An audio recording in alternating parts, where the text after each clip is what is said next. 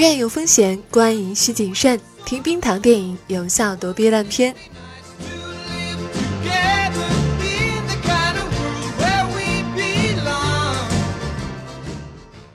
There's a girl, but I let her get away. It's all my fault, cause pride got in the way. 嗨，你好，这里是冰糖电影，我是冰糖。天啊，先读几条小伙伴们的留言。在《侏罗纪公园二》那一期下面呢，雾色巴黎留言说，这部古堡的哥特风很符合我的胃口，画面也很精美。后半段在古堡里格局变小，但是却比《侏罗纪世界一》的大格局更加精彩，惊悚元素运用的很好。王大人哟，他的留言说好久没来了，那打开 APP 呢，还是照旧来看看你有没有更新。同过串串香也说了一样的话，谢谢你们。还有谢定恶的猫你好啊，上次他发了邮件给我了，说他当时要中考了，现在呢已经放出来了，我解放了。希望你很快拿到一个好的成绩。在如果你试过逃离一座小城天堂电影院那一期下面，丫斗说，那个说要每天看一部电影的室友提到最多的一部，一直舍不得去补，生活太疲惫了，承受不起太深刻的东西。嗯，他说的这种感受我也明白。然后呢，其实天堂电影院这一部还好，嗯，它有很多那种怀旧的东西。有一种淡淡的乡愁，有感激感恩，但是不是十分压抑的。特别是你看到这个电影的中间的部分呢，会觉得男主的童年，当时他经历的时候是有很多压抑和痛苦，但是因为电影是回过头这样一个倒叙的顺序去讲的，反而他回看自己的童年是有很多快乐的。嗯嗯，还是建议大家去看一看。然后还有个小伙伴叫“那阳光碎裂在熟悉场景，好安静”。他最近经常留言啊，然后说在天堂电影院这一期，嗯，冰糖是不是有心事啊？感觉听完有一种说不出的沉重，然后贴心啊。他也说，听起来怎么感觉冰糖不是很开心的样子？当时的这个录的时候是为了配合这一期的文稿，还有这个电影的氛围呀。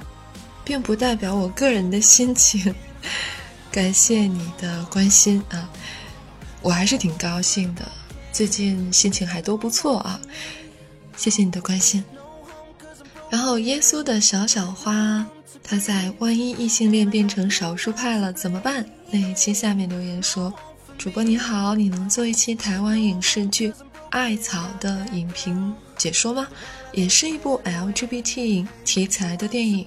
结局就很美好，这个我还没有看过，国内的电视剧看的不是十分多，所以暂时还没办法讲。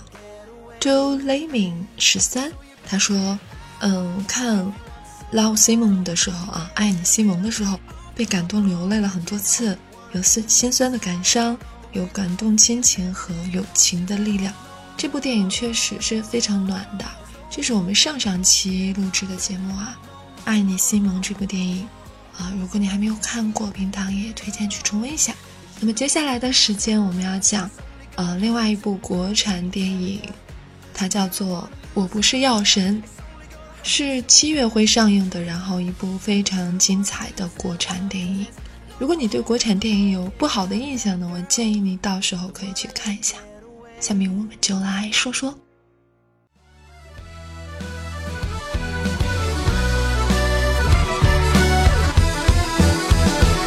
今天要聊的是即将上映的《我不是药神》，在类型片叙事和人物塑造上达到了最流畅和最完整，在一部电影能够覆盖到的社会现实问题上达到了最广，在当下社会现实题材允许的创作尺度内达到了最高。这个评价听起来是不是有点太好了？那为什么要给他这样的评价呢？我们再来具体说一下。徐峥饰演的程勇，开篇呢，他是一个卖印度神油的走私犯，家庭失败的渣男，结尾却是一个收获了一屋子锦旗，入狱服刑的路上大量病人夹道相送的药神。影片通过扎实流畅的叙事和层层递进的激励事件，让人物的每一次选择和前后的巨大转变都合情合理。观众也会通过这个很立体的人物，体会到他身上迸发出来的情感力量，感受到他身上承载的沉重的社会现实问题带来的刺痛感。一个故事的精彩绝伦，一个主角的光芒万丈，当然离不开多个配角的烘托。卖药团队的其他四个人：王传君饰演的吕受益，谭卓饰演的刘思慧，张宇饰演的黄毛彭浩，杨希明饰演的刘牧师。他们各有不同的身份属性，共同组成了一个非常完整的病人群像。他们也各有不同的角色功能，在完成自身叙事任务的同时，也在主角成勇转变上发挥了很大的作用。慢性白血病病人吃不起高价的进口药，这个问题显然是非常复杂的。不同的角色都面临各自的困境，病人面临生存困境，药神程勇和王艳辉饰演的假药贩子。面临道德困境，周一围饰演的警察面临法律困境，于和伟饰演的医药公司负责人面临商业困境。如此巨大的信息量，通过多个角色的身份设定和叙事任务，在一部电影中清晰完整呈现出来，不得不佩服导演文牧野和监制宁浩的创作功力。徐峥领衔的多位演员也都贡献了非常出色的表演，无论主角还是配角，每一个人都非常的立体。我不是药神的故事是有原型人物和真实事件的。其实我们经常看到一些很抓人眼球的社会新闻，也经常听到某某事件要被改编成电影的消息，但最后真正能让我们看到的电影却少之又少。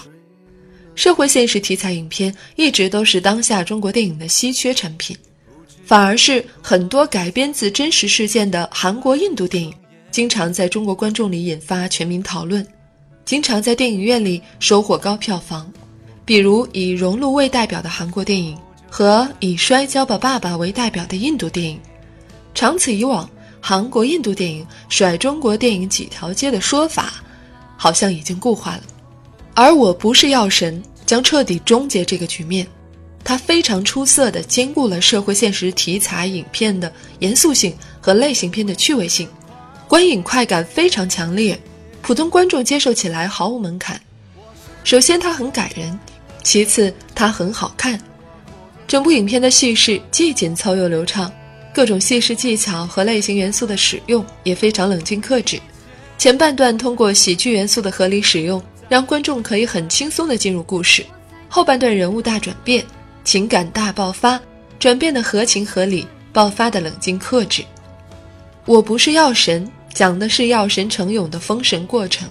作为一名观众，我们有必要通过他去了解那个曾经存在的社会现实和发生的转变。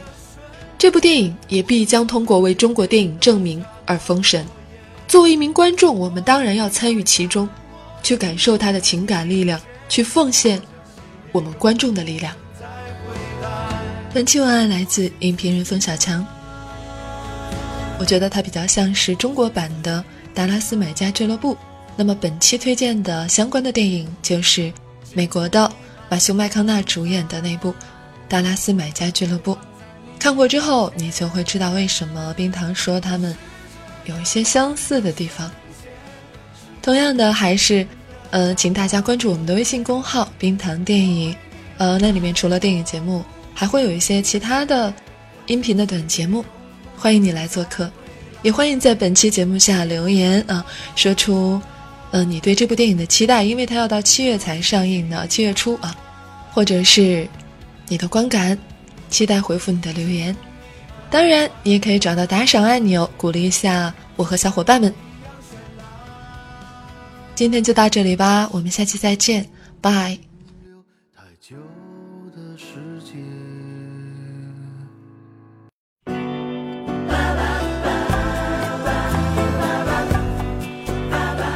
喜欢节目，记得要点赞和转发。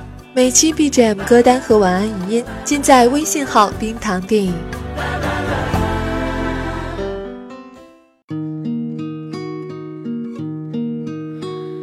也许很远，或是昨天，在这里或在对岸，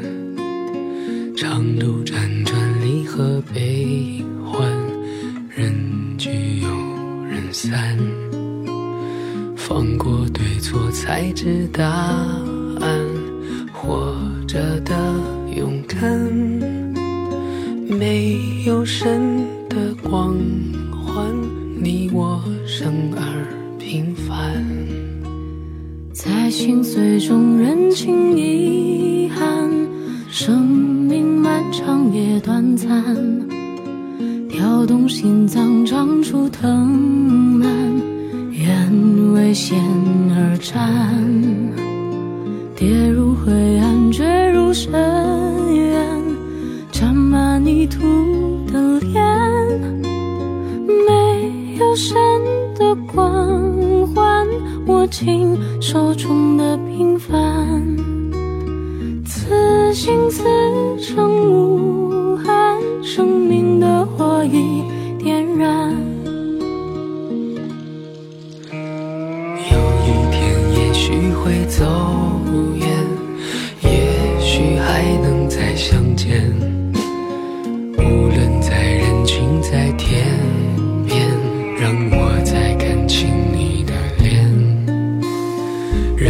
水铺满了双眼。虽无言泪满面。